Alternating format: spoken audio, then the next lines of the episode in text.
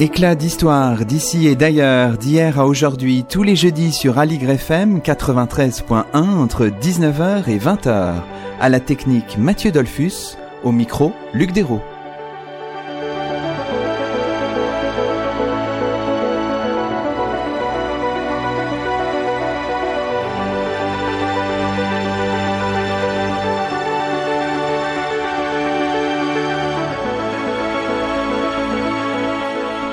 Bonsoir à toutes et à tous, c'est le dixième numéro d'Éclat d'Histoire sur Aligre FM. Aujourd'hui nous évoquons la guerre d'Algérie et ses mémoires tumultueuses et complexes, mémoires qui passent par de multiples canaux comme celui des arts. Et nous avons la grande joie d'accueillir à notre micro deux invités, Émilie Goudal et Tramor Kemener. Bonsoir à tous les deux. Bonsoir. Bonsoir. Émilie Goudal, vous êtes docteur en histoire de l'art de l'Université Paris-Nanterre et chercheur associé au Centre Norbert Elias de l'École des hautes études en sciences sociales. Vous publiez à la fin janvier 2019, soit dans quelques semaines, un livre intitulé Des damnés de l'histoire, les arts visuels face à la guerre d'Algérie aux presses du réel. Tramor Kemener, vous êtes docteur en histoire de l'Université Paris 8 Vincennes-Saint-Denis, spécialiste de la guerre d'Algérie. Vous avez publié un grand nombre d'articles sur le sujet du conflit et de ses mémoires euh, douloureuses et complexes. Alors peut-être euh, pour commencer cette émission, quelques mots avec vous, Tramor euh, Kemener, sur l'Algérie coloniale, la guerre d'Algérie en entre 1954 et 1962. Alors comment caractériser ce, conflit colonial? Quels sont les, points saillants en fait quand on l'examine quelques dizaines d'années après Tramor Kemener c'est un conflit long, très dur aussi, qui a qui a impliqué un grand nombre de personnes. Et euh, l'Algérie, donc, c'était une, une colonie euh, française depuis longtemps, 1830.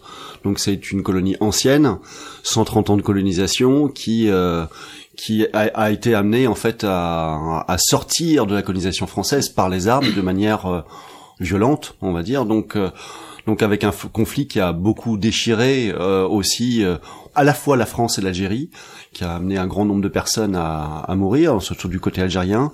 On parle au, bas mot, alors les chiffres officiels français c'est 300 000 morts, on, les chiffres algériens 1 million, 1 million et demi, vraisemblablement on est plutôt autour de 400 000, 500 000 personnes qui sont mortes du côté algérien, et du côté français on est autour des 30 euh, 000 personnes, notamment en particulier les appelés du contingent, mais également euh, des pieds noirs, euh, d'autres personnes, déchirure d'autant plus forte que ce conflit-là, c'est pas simplement un conflit colonial, c'est un conflit aussi qui a amené les populations civiles à être vraiment impliquées dans le conflit, ce qui l'a rendu d'autant plus dur.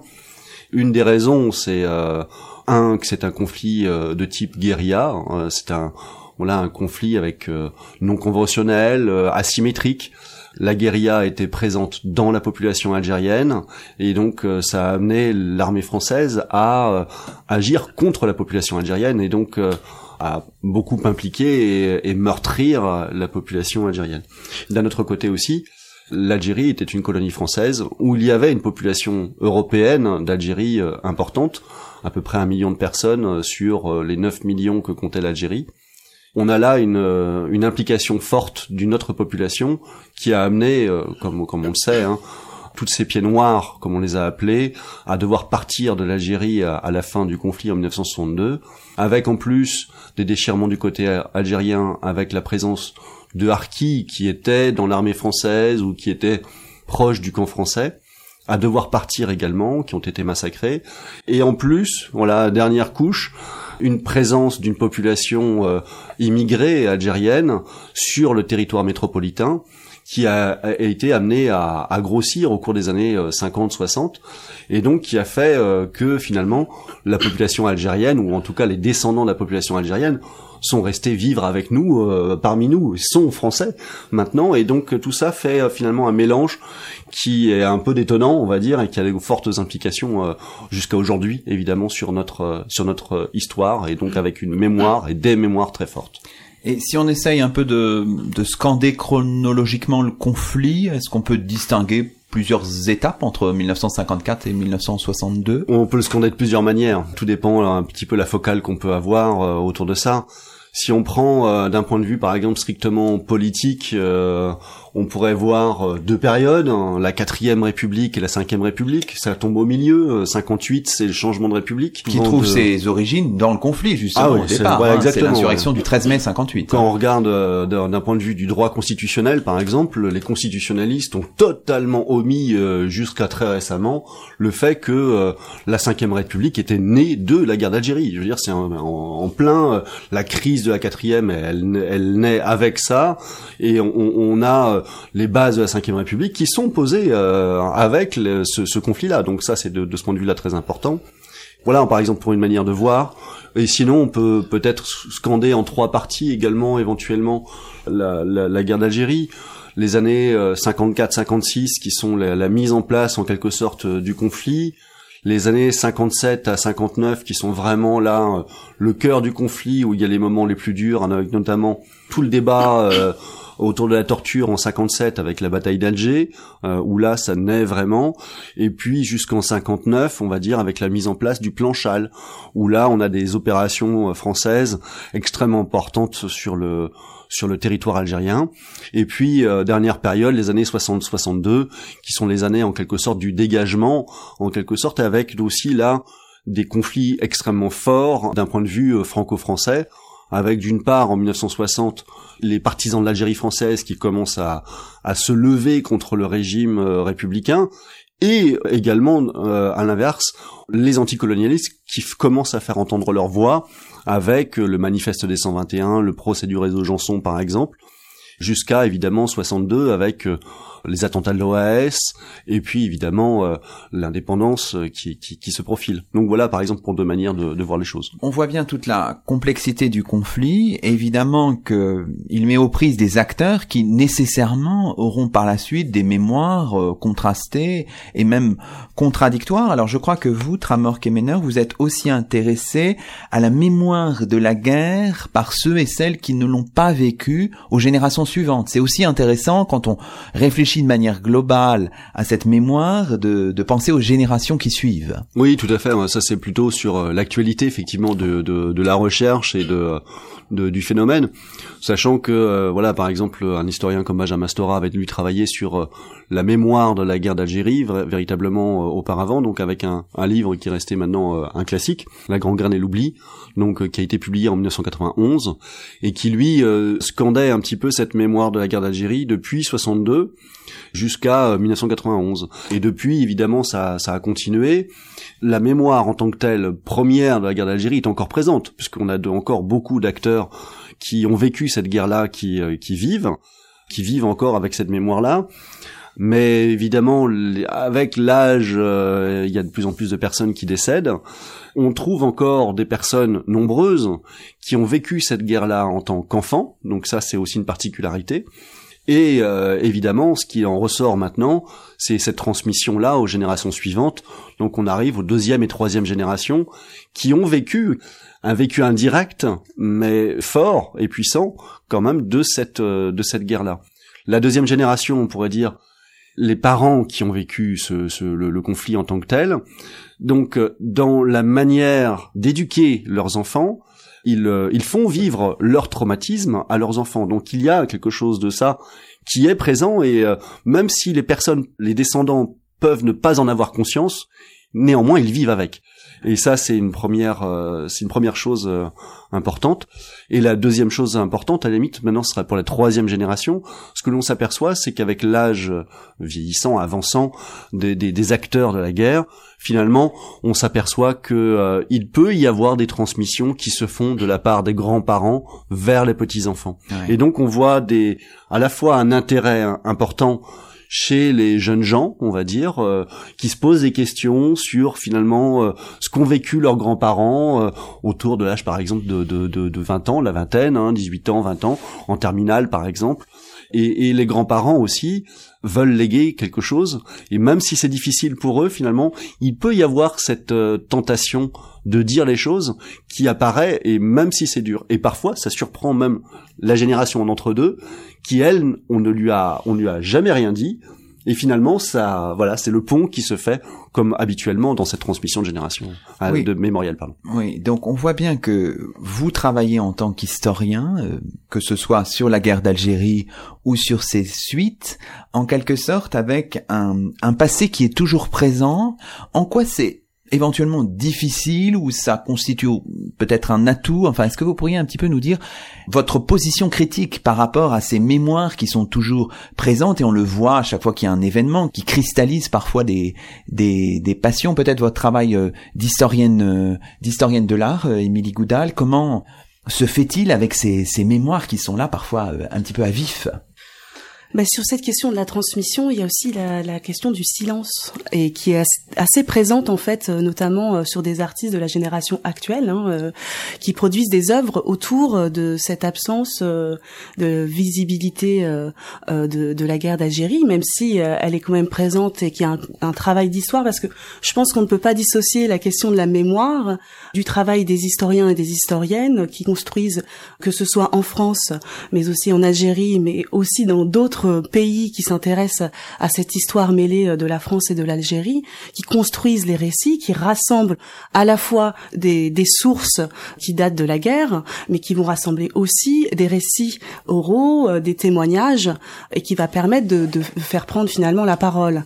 Ce que vous disiez tout à l'heure par rapport à, à, cette transmission, moi, ça me fait beaucoup penser à cette artiste qui s'appelle Zineb Sedira, qui est une euh, artiste très reconnue, qui, elle, a commencé à s'intéresser à la question de la guerre d'Algérie, qui n'avait jamais discuté particulièrement de cette euh, séquence historique de la guerre d'Algérie que ses parents avaient vécue, et, elle, elle arrive juste après euh, la dépendance et qui s'intéresse à, à, cette histoire quand elle part à Londres et qu'elle est euh, familiarisée dans le cadre de sa formation artistique aux écrits des Post-Colonial Studies qui sont elles-mêmes issues de la production critique produite dans le cadre dans le sillage de la décolonisation et qui euh, par retour de lecture interroge ses parents et elle fait tout un travail autour de cette question de la transmission et qui est vraiment très intéressant parce que finalement il se déclenche beaucoup plus tard.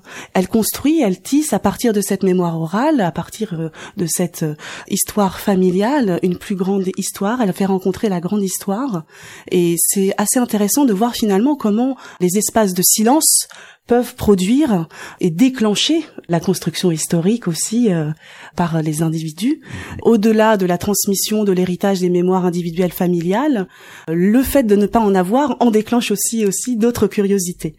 Après sur la question euh, plus spécifique euh, du travail de comment les mémoires finalement peuvent travailler ma discipline qui est l'histoire de l'art. Hein. Ce qui est intéressant, c'est que moi, quand j'ai commencé ce travail-là, qui va donner lieu donc à une publication en janvier, c'est donc mon travail de thèse je m'aperçois que en 2007 aucun travail n'avait été fait par un historien de l'art de euh, spécifiquement sur cette thématique.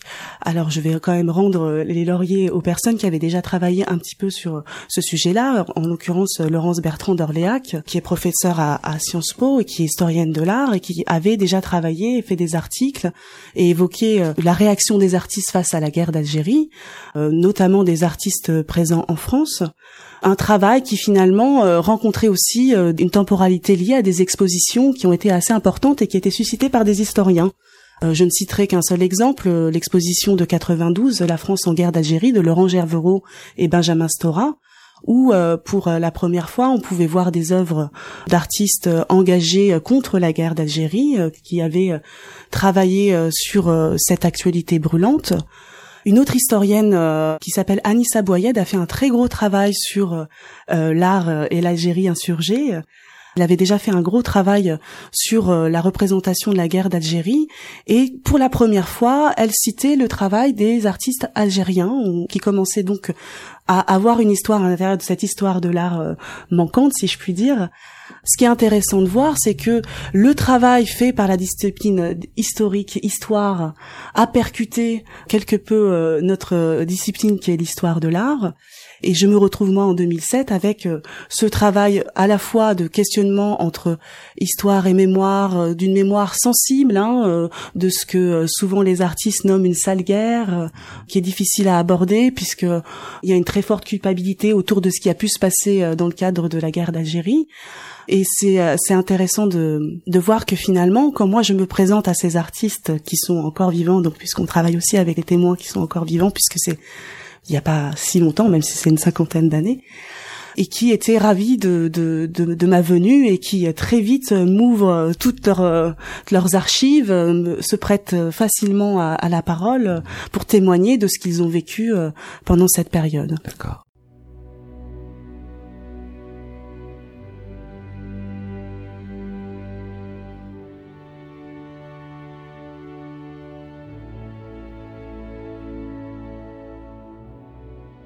Éclat d'histoire sur Aligre FM 91.3 et aligrefm.org. Luc Dérault s'entretient aujourd'hui avec Émilie Goudal et Tramor Kemener sur les mémoires de la guerre d'Algérie.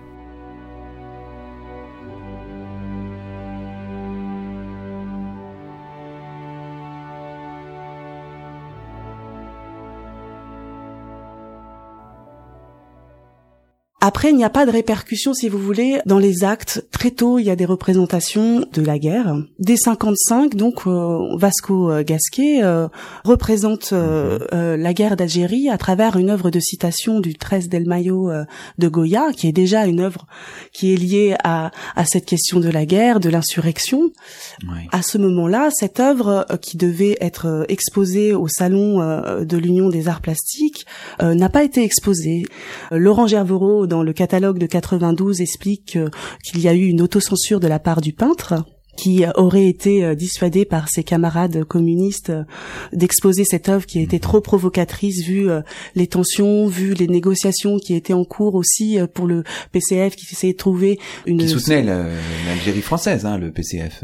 C'est plus complexe que ça, c'est-à-dire que qui voulait trouver une solution pacifique et avec une telle œuvre d'un artiste lié au, au, au, groupe communiste, ça aurait été beaucoup trop provocateur. On, on trouve aussi d'autres œuvres dont citer euh, Renato Guttuso qui reprend euh, aussi une citation euh, cette fois-ci du tableau de Delacroix la, la liberté guidant le peuple pour finalement la transformer en, en, liberté guidant le peuple algérien où on retrouve l'allégorie de la liberté brandissant un drapeau affichant liberté, égalité, fraternité et qui a dans son sillage derrière elle cette allégorie des femmes voilées, des hommes en bras de chemise, un peuple algérien qu'elle guide vers l'indépendance.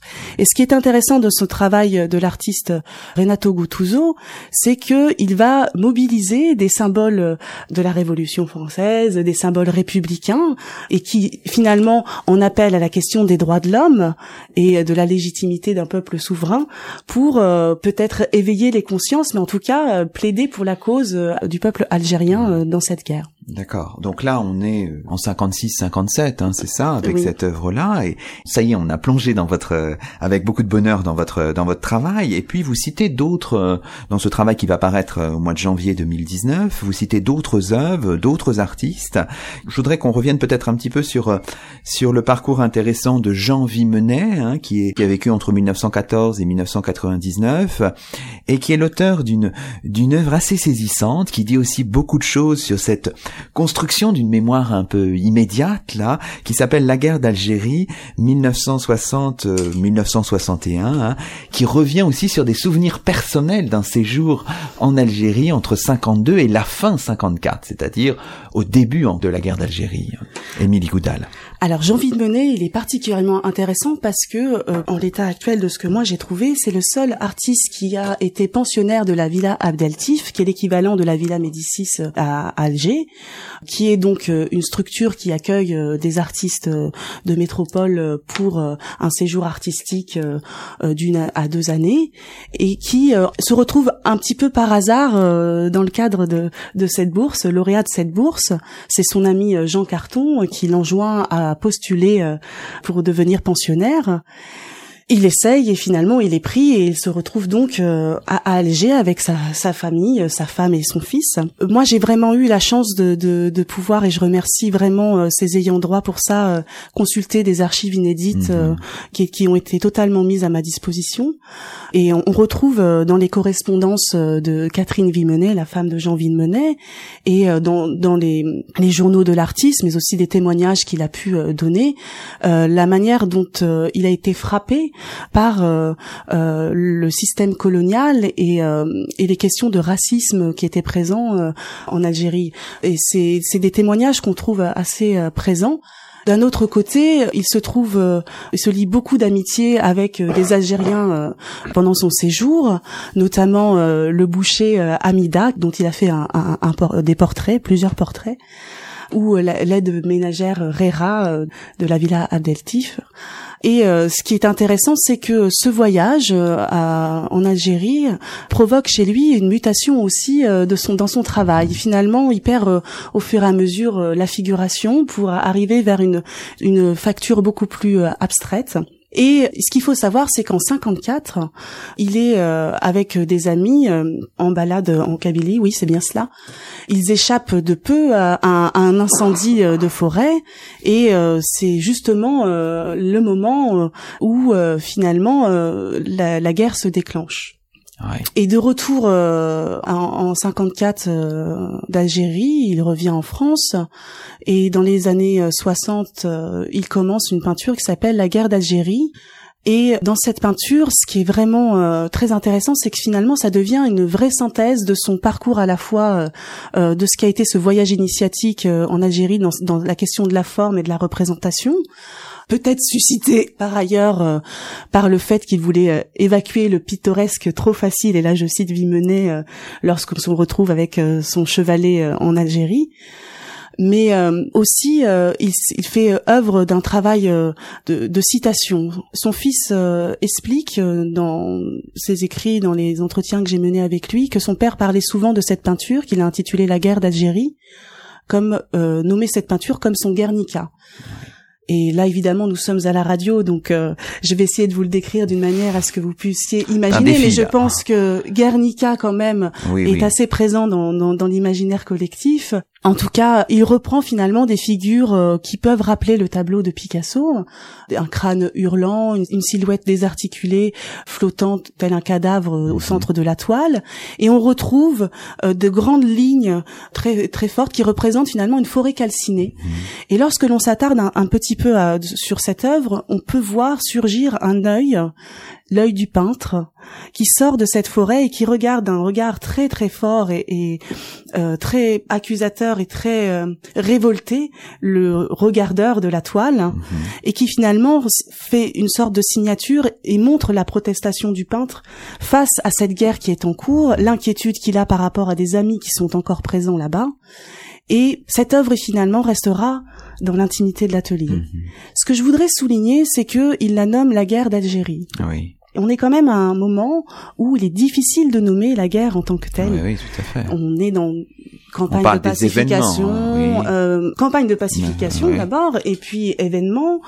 Euh, même si, comme l'a dit euh, Sylvie Thénault, euh, dans les débats, il arrivait que elle soit nommée, euh, elle soit nommée comme guerre. En attendant, le fait que les artistes revendiquent à la fois par la forme une généalogie de la guerre, par la forme artistique qu'ils emploient ou par le nom qu'ils vont donner à leurs œuvres, ça montre la volonté de, de nommer un chat un chat. très bien. Alors, on poursuit parce que le temps passe très en votre compagnie euh, en évoquant peut-être une autre œuvre, et je vais d'abord donner peut-être la parole à Tramor Kemener, une œuvre qui s'intitule Triptyque de la torture, entre parenthèses, en hommage à Jamila et Henri Alleg, euh, une, une, un triptyque de Robert Lapoujade datant de 1960. Alors, qui sont ces acteurs importants aussi de la guerre d'Algérie euh, Jamila et Henri Alleg? Est-ce que vous pourriez nous les nous les présenter euh? Jamila Boupacha, c'est une des voilà une une, une des, des, grandes figures de femmes en fait hein, qui qui a été torturée et donc qui est devenue emblématique un petit peu aussi de de cette dénonciation de la torture, qui a été euh, défendue aussi par Gisèle Halimi. La deuxième personne, c'est Henri Alleg, euh, donc qui lui a été arrêté euh, au domicile de Maurice Audin, qui lui a disparu, dont on a entendu parler évidemment récemment, avec mhm. la reconnaissance par Emmanuel Macron du fait qu'il a été assassiné par l'armée française et qui était un mathématicien on en qui était un mathématicien effectivement un jeune c'était un un jeune thésard en, en mathématiques et qui a été promis à un, bel avenir en fait. Hein. C'était une, une, figure brillante des mathématiques. Il avait 25 ans, il était euh, jeune marié et euh, avec euh, voilà des, des, jeunes enfants. C'était pas un grand militant, c'était pas un terroriste, un dangereux terroriste ni quoi que ce soit. Mais donc il a été arrêté, il était militant communiste hein, et, et donc voilà, il a il, a disparu. On ne sait pas encore exactement dans quelles circonstances ce serait peut-être au cours des tortures qu'il a subies, ce serait peut-être euh, au cours euh, d'un transfert où là il a été euh, assassiné. Mhm. Donc là encore, il y a des zones d'ombre qui ne sont pas bien bien clarifiées. Et donc Henri Alleg, c'était le directeur d'Alger républicain. Lui a a, a été arrêté, était clandestin. Alger républicain, c'était un journal communiste hein, ou proche du parti communiste. Et euh, donc euh, il était dans la clandestinité et était arrêté à ce moment-là. Et donc il a été torturé finalement il a été euh, enfin il est resté en vie et il a réussi à écrire sur des petits morceaux de papier tous les sévices qu'il avait subis ce qu'il avait lui avait été dit il a réussi à faire passer ça en, en France et euh, ça a donné lieu à, un petit livre très fort qui s'appelle La Question et qui est devenu un des livres emblématiques évidemment de, de cette guerre d'Algérie. Paru aux éditions de minuit, hein, très. Oui, oui, tout à fait. Très connu, oui. Alors disons peut-être un mot de l'œuvre elle-même, peut-être euh, avec vous, Émilie Goudal, triptyque de de la torture. Euh, qui rappelle quand même assez étrangement la guerre hein, d'Autodix. Hein. Il y a quelque chose là qui nous fait revenir à la Première Guerre mondiale. Tout à fait. On est toujours dans cette question de la citation euh, des guerres euh, qui ont été euh, travaillées, en tout cas représentées, qui ont travaillé les travaux d'artistes. Le triptyque de la torture reprend finalement ce format de la guerre d'Autodix. c'est ça qui est intéressant parce que finalement, il crée cette filiation. Après, c'est une œuvre abstraite. Robert Lapoujade, finalement, l'inscrit dans cette actualité par le titre qu'il confère à cette œuvre. Une fois le titre lu, lorsque l'on regarde l'œuvre qui est gigantesque, on s'aperçoit qu'on voit des formes indiquées par euh, des touches beaucoup plus claires et qui finalement forment des corps. À travers euh, l'assemblage des touches, euh, on est évidemment dans l'abstraction, mais si on regarde l'œuvre et l'assemblage des touches colorées nous, font, nous fait dessiner des, figures humaines, elle exprime une très très forte violence, cette œuvre. Alors ce qui est intéressant, c'est que elle est citée en hommage à Jamila et Henri Alleg, mais dans le cadre de d'interviews euh, données euh, euh, dans le cadre de cette exposition parce que cette œuvre a été exposée en France, a eu, a eu une préface, un commentaire de Jean-Paul Sartre qui était un ami de, de La Poujade. Et ce qui est vraiment intéressant, c'est que Robert La, La Poujade stipule aussi que ce triptyque concerne aussi Maurice mhm. Audin, qui est évidemment évoqué euh, dans la question, hein, euh, dans le livre de Henri Alleg, euh, qu'il faut quand même rappeler a été censuré. Donc finalement, l'œuvre d'art, même à travers l'abstraction, mhm. permet de lever quelque peu et de participer aussi à une dénonciation publique à son niveau en tout cas, mhm. à l'appui aussi de textes d'intellectuels, du monde aussi culturel, à cette dénonciation euh, de la guerre et de ses exactions. Pardon. Très bien. Mais écoutez, on a posé vraiment les, les enjeux de notre discussion. Ce que je vous propose maintenant, c'est de marquer une première pause musicale dans cette émission Éclat d'histoire avec un titre, et c'est votre choix tous les deux, du chanteur algérien Rachita, mort en septembre 2018. C'est Rock El Kasbah sur Aligre FM.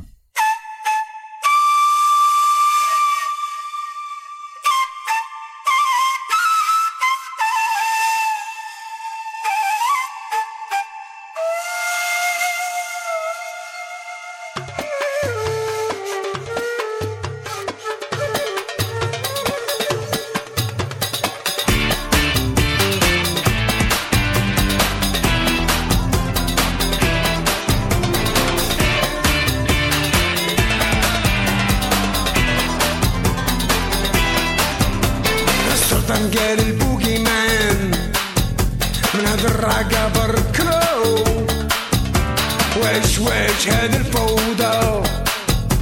بضرب زهرة يسيل الشيخ يسوق الكادياك رعبت في السنتر فيل كان دبنا ولا حنش استنى في راس المال.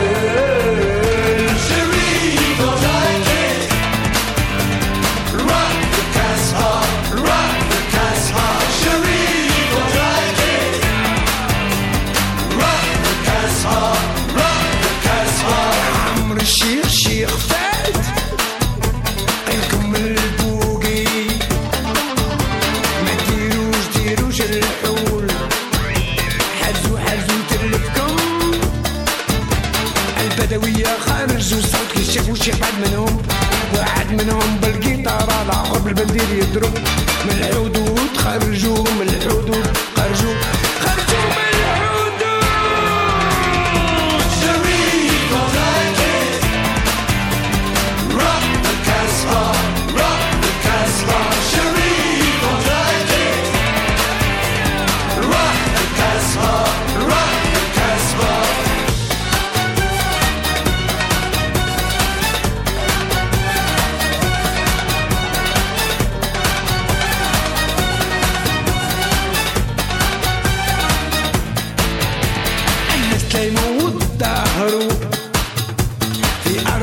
مع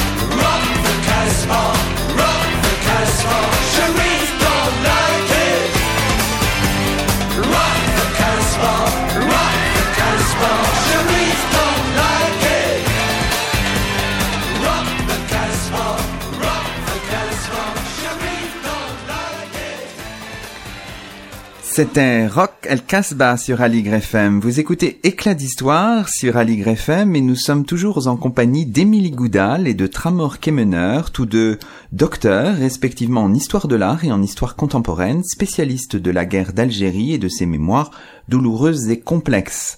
Alors on a dressé un premier tableau en restant finalement dans le temps de la guerre d'Algérie, puisque les mémoires finalement se construisent à ce moment-là. Alors on va peut-être essayer de maintenant de, de sortir de cette zone, de cette guerre d'Algérie, d'aller au-delà de 1962 en votre compagnie Tramor Kemener. Alors quelles sont les les grandes étapes de l'histoire des mémoires françaises, parce qu'évidemment c'est pas tout à fait la même chose de l'autre côté de la Méditerranée du conflit. Pour reprendre ce que disait Émilie tout à l'heure, c'est vrai que ça se construit dès le moment effectivement de de la guerre en elle-même. Les artistes s'emparent de la question, que ce soit euh, dans l'art, euh, comme elle vient de, de, de, le dire, ou que ce soit euh, dans le cinéma, dans le théâtre, dans la littérature. Il y a déjà une production. Ou par exemple aussi pour donner un autre exemple finalement la bande dessinée la bande dessinée en tant que telle par exemple ne prend pas n'existe pas vraiment on va dire à ce moment-là ne prend pas vraiment en compte ça Par contre, on trouve des dessinateurs qui vont s'impliquer dès ce moment-là. Je pense à Cabu, Wolinski, Ciné, qui commencent véritablement finalement à faire leurs premières armes avec cette euh, cette guerre. Ce sont pas des euh, c'est pas de la bande dessinée, c'est plutôt évidemment de la caricature, du dessin de caricature, mais ils sont déjà présents. Ensuite, on va euh, en sortant de cette guerre-là, c'est une mémoire qui va euh, qui va se forger au fur et à mesure. Il y a des années de reflux dans un premier temps. Donc les années 60, finalement, on est dans d'autres problématiques. Et à partir de la fin des années 60, on recommence à avoir une production qui va s'intéresser fin 60, début 70 à euh, la guerre en elle-même. Alors avec euh, les livres d'Yves Courrière, par exemple, alors c'est pas de l'art, bien sûr, mais euh, c'est du journalisme. On revient sur cette guerre-là avec euh, d'autres euh, publications. Euh, Je pense notamment à, la, bataille d'Alger de Jacques Massu, du général Massu, qui revient dire sa sa bataille d'Alger à lui, ma bataille d'Alger. Donc et au contraire donc avec tout un débat public, évidemment avec le général de Bollardière qui vient au contraire s'opposer à ce que dit le général Massu, ou avec un écrivain comme Jules Roy également, qui vont dénoncer au contraire le général Massu. Donc on voit bien ce moment-là euh, de cristallisation au début des années 70. Et puis euh, poursuivons avec ces années 70 aussi au, au niveau du cinéma par exemple, avec deux films majeurs. Le premier, euh, c'est celui de, euh, de René Vautier, Avoir 20 ans dans les Aurès, profonde charge puissante contre la guerre d'Algérie, qui est devenu un grand classique. Et euh, le deuxième, un peu dans le même tonneau aussi, on pourrait dire. hein. Donc euh, vraiment de, de ce début des années 70, là, on- la, période est très forte. Il s'agit du, film d'Yves Boisset, RAS, qui euh, revient aussi en dénonçant la, guerre d'Algérie, tous les excès qu'elle qu'elle a pu entraîner. Donc on voit déjà à ce moment-là finalement un premier moment de cristallisation avec aussi une première résurgence mémorielle avec par exemple les, euh, les enfants de Harki qui se révoltent, qui ont vécu dans les camps en fait de Harki avec leurs parents depuis euh, leur arrivée en 62 et qui en 75 se révoltent par rapport aux conditions dans lesquelles ils vivent. Donc on a vraiment ce moment-là. Il faut attendre, on vient d'entendre euh, Rachita, qui était le leader du groupe euh, Carte de séjour, donc euh, au cours des années 80, et c'est le, le moment aussi où les enfants de l'immigration algérienne reprennent, prennent la voix aussi, avec la marche pour l'égalité et tout ce que ça a entraîné euh, En petit peu 83, en- hein. en 83, la marche pour l'égalité contre le racisme, donc euh, qui dénonce effectivement euh, tous les excès qu'il peut y avoir, la montée du racisme, la montée du Front National, et qui euh, va aller justement euh, dans cet aspect de dénonciation avec carte de séjour qui va chanter Douce France, euh, reprendre euh, voilà la, la- la chanson de Trenet de très belle manière. Je passe ensuite au fur et à mesure, on a une résurgence de plus en plus forte au cours des années 90. Tournant, on pourrait dire 98-2001, euh, avec à la fois le procès Maurice Papon, qui est un moment finalement fort. Euh, Oui. en, en, en 98, on vient de fêter le, le 20e anniversaire, là.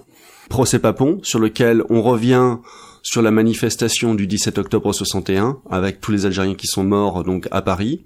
Parce qu'il faut rappeler que Maurice Papon était préfet de police de voilà, Paris à tout ce à fait. Il était préfet de, de, de- préfet de police de Paris, euh, effectivement. Donc on a 98, 99, c'est la reconnaissance de la guerre d'Algérie en tant que guerre. Ce ne sont plus des opérations de maintien de l'ordre comme on disait tout à l'heure. C'est maintenant nommé en tant que tel une guerre.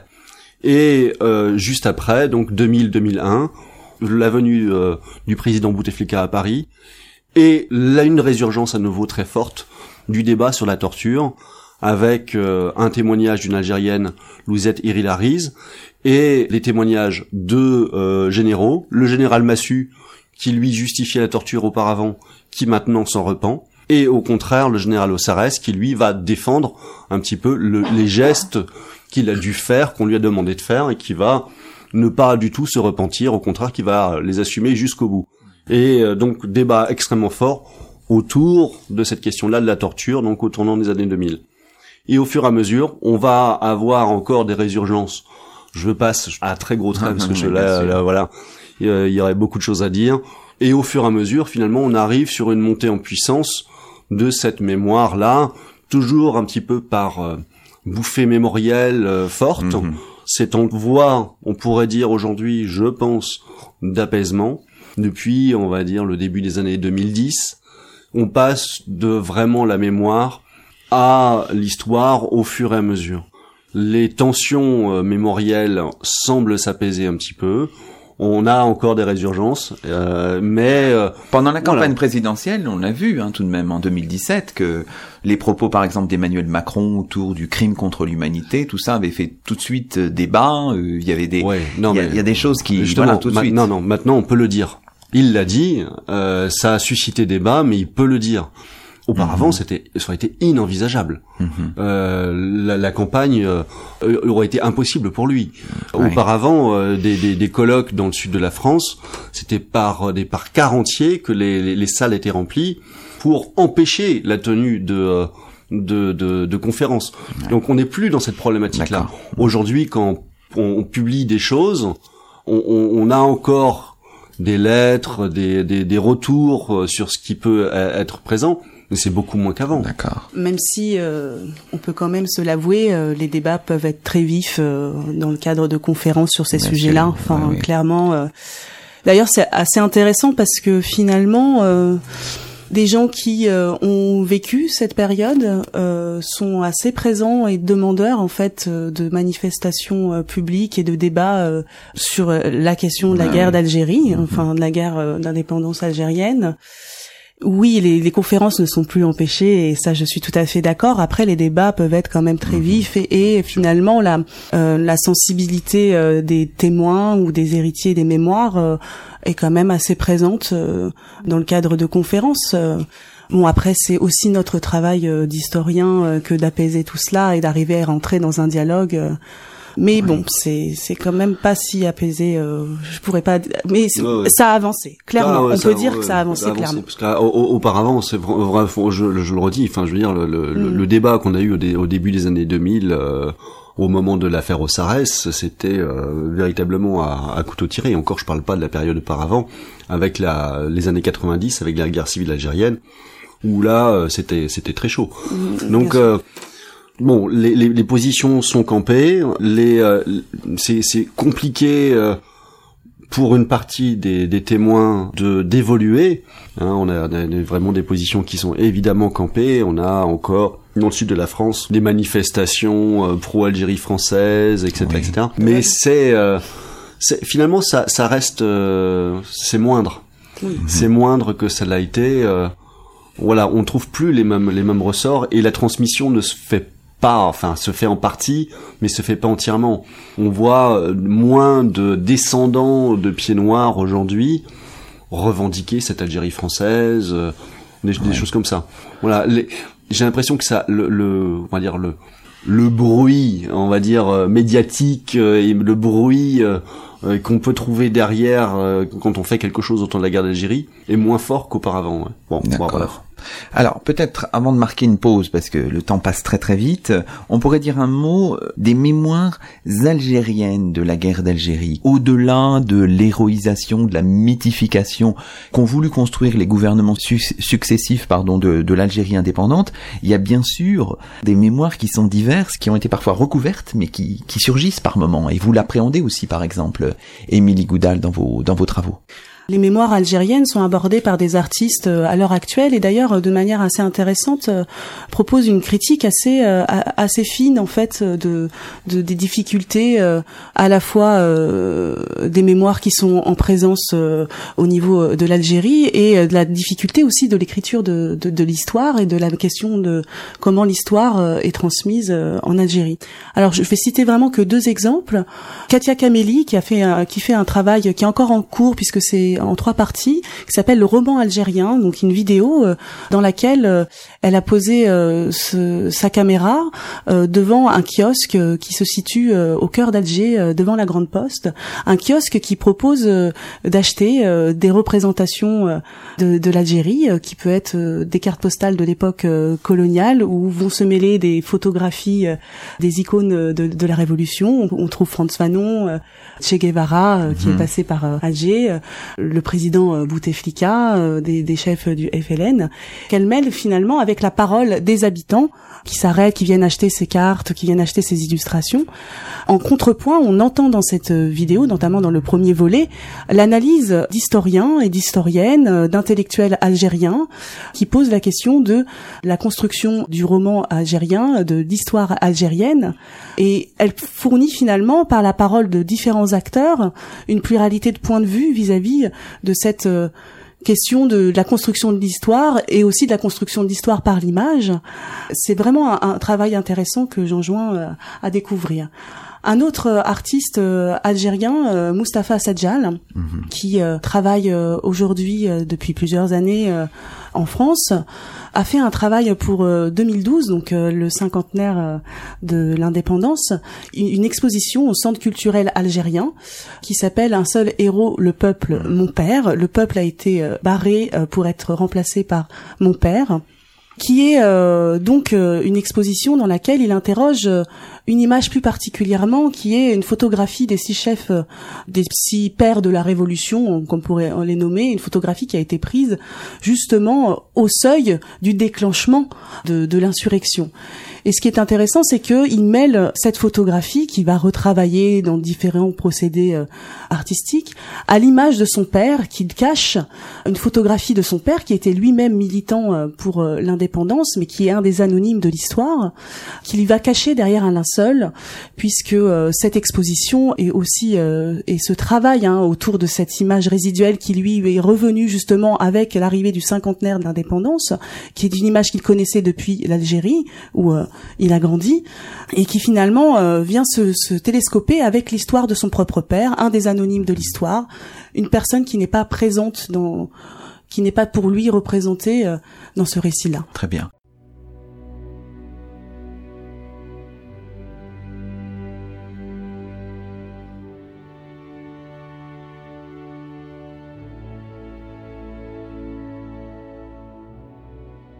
Éclat d'histoire sur Aligre FM 91.3 et aligrefm.org.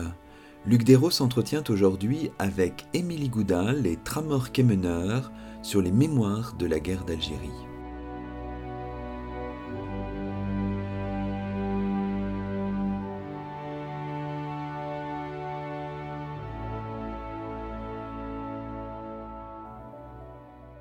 Alors, euh, il reste quelques minutes dans cette émission. Le temps est passé évidemment très très vite, comme toujours.